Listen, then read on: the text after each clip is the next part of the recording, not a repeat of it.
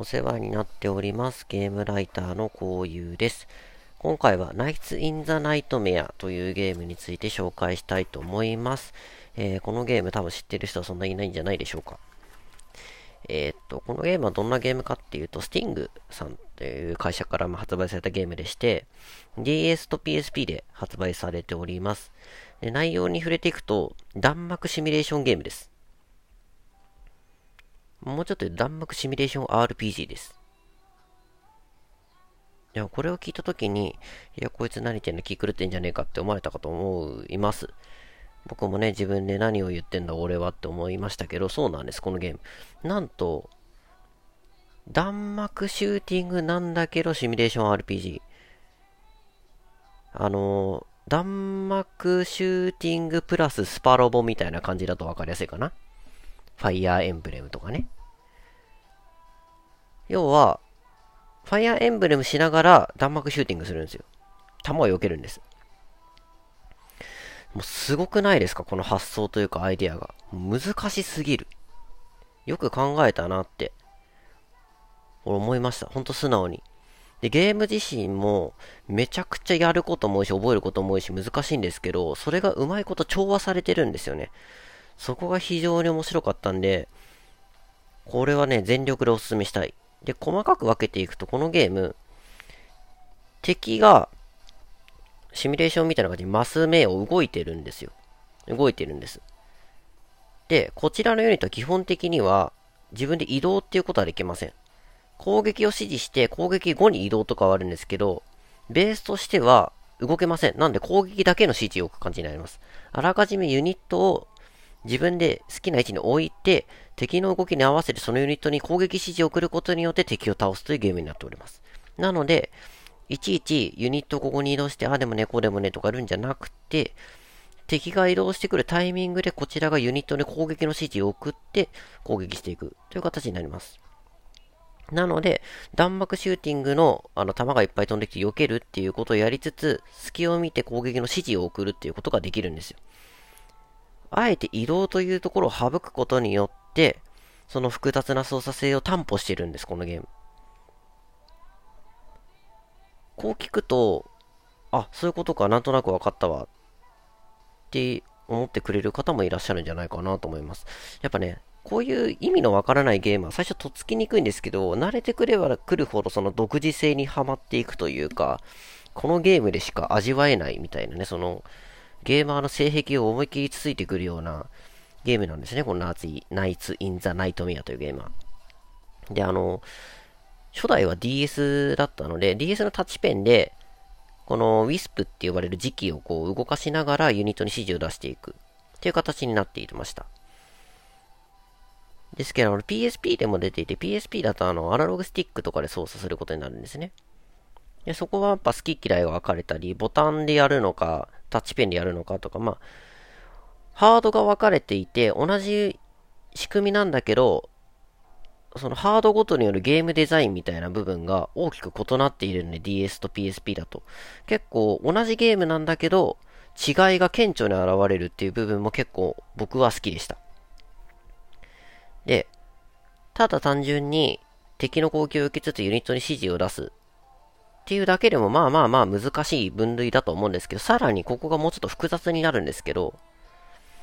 このゲーム、ユニットに武器を持たすことができて、その武器によって攻撃範囲とかが決まっています。で、こっからが面白いんですけど、この攻撃フェーズみたいな、いうのが、2種類あるんですよ。A タイプ、B タイプみたいな感じで考えてください。だ A タイプの方が攻撃がよく効く敵もいれば B タイプの方が攻撃がよく効く敵もいるんです。つまり、単純に弾を避けながらユニットの攻撃指示出すだけじゃなくて、弾を避けつつ敵に応じた武器に切り替えて瞬時に攻撃をする。だ持ち込んだ武器に対しての攻撃範囲とか、すべてを頭に入れつつ、弾幕余計しながら指示出すんです。だから移動がないとはいえ、シミュレーションゲームとしての戦略性っていうのは十分に保たれているんですね。ならそのバランスがすごく面白いと思いました。で、攻撃するにも、実はあの、必殺技ゲージみたいなね、MP みたいな概念がありまして、このゲーム、ちまちまちまちま通常攻撃をした後に、そのゲージを貯めて、強力な攻撃を出すっていう形で敵を出し、の倒していくんですよ。なので、この武器の切り替えも大事だし、武器を切り替えて攻撃した時に、この MP の元みたいのをバババババンってこう画面に散らばるんですよ。それを避けつつ拾っていって、必殺技につなげるっていうこの一連の流れっていうのは、口で言うのは簡単なんです。ただ、実際に遊んでみると意味がわからなかったし、そこをちゃんと理解できるまでも時間がめちゃくちゃかかるんです。チュートリアルも結構細かく作られてるんですけど、もう追いつかない。自分の技量と知識量が。そこを乗り越えて初めて成立するゲームなんです。面白いでしょ？面白いんですよ、このゲーム。そうなんです。面白いんです。一般受けは120%しないし、そこに向かって明らかに作られていないっていう潔さも僕は好きですね。あの簡単、わかりやすいっていうのは、当然素晴らしいいいポイントなんですけど、逆に複雑とかマニアックっていうのも、ある種一定の人から見るとポイントなんですよ。突き刺さるポイント。で、このゲーム、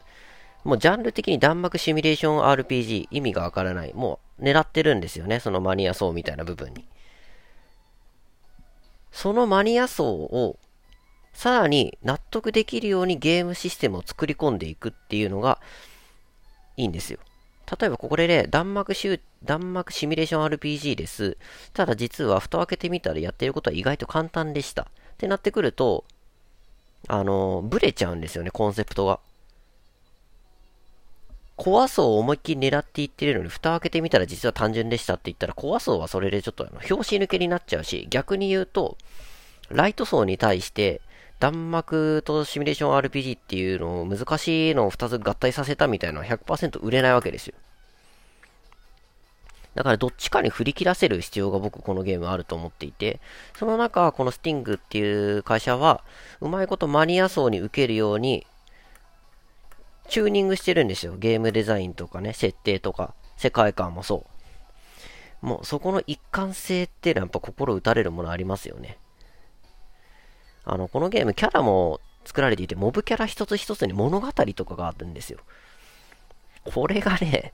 なんでこんなに細かく作ったのあんたらっていうぐらいあって、もう、世界観作り相当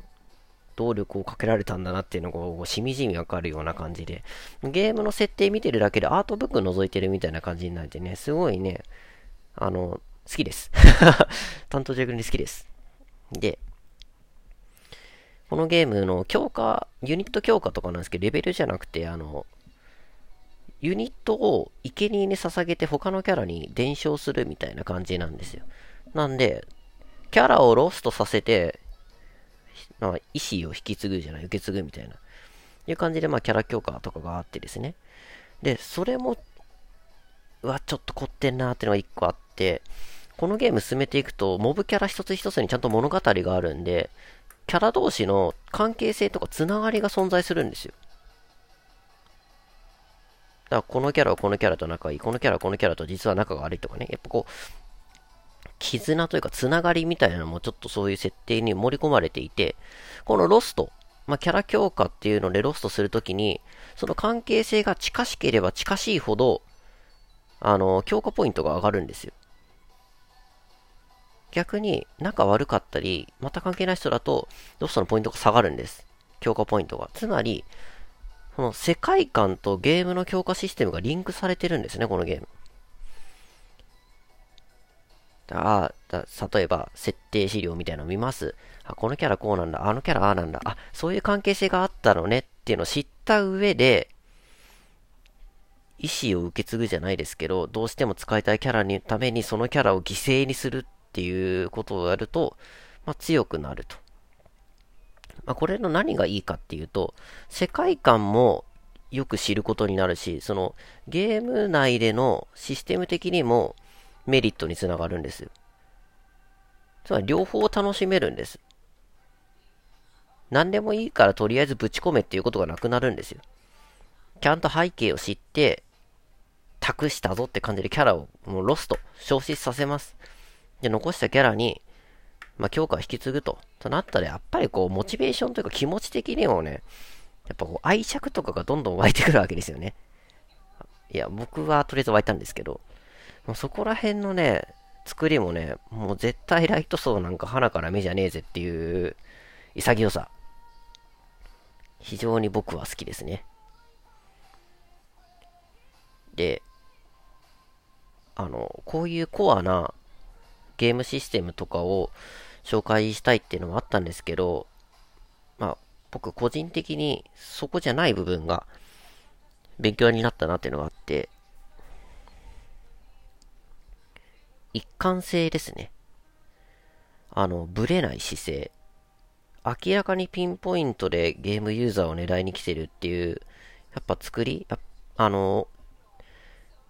クリエイターさんとかなら誰しもが思うと思うんですけど、やっぱり多くの人に伝えたいとかなってくると、万人受けとかね、そういう広い視野を持って多くのユーザーを取り込もうっていう動きになりがちなんですけど、このスティングさんっていう会社は他のゲームもそうなんですけど、結構どれもマニアックでコアなんです。一個一個丁寧に作り込んでいって、さあ好きなやつ思う存分遊びたまえってスタンス。この気持ちよさっていうのが非常に僕好きで、あのー、ゲームそんなに得意じゃないっていう方はあんまりお勧めしないんですけど、もう我こそは、もうちょっと、危機快快なゲームシステム、どんとこいっていう方にはね、ぜひこの、えー、スティングさんのナイツ・イン・ザ・ナイトメアというゲームをね、やっていただきたいと思います。安いです、しかも。はい、それではまたお会いしましょう。この辺で、じゃあねー。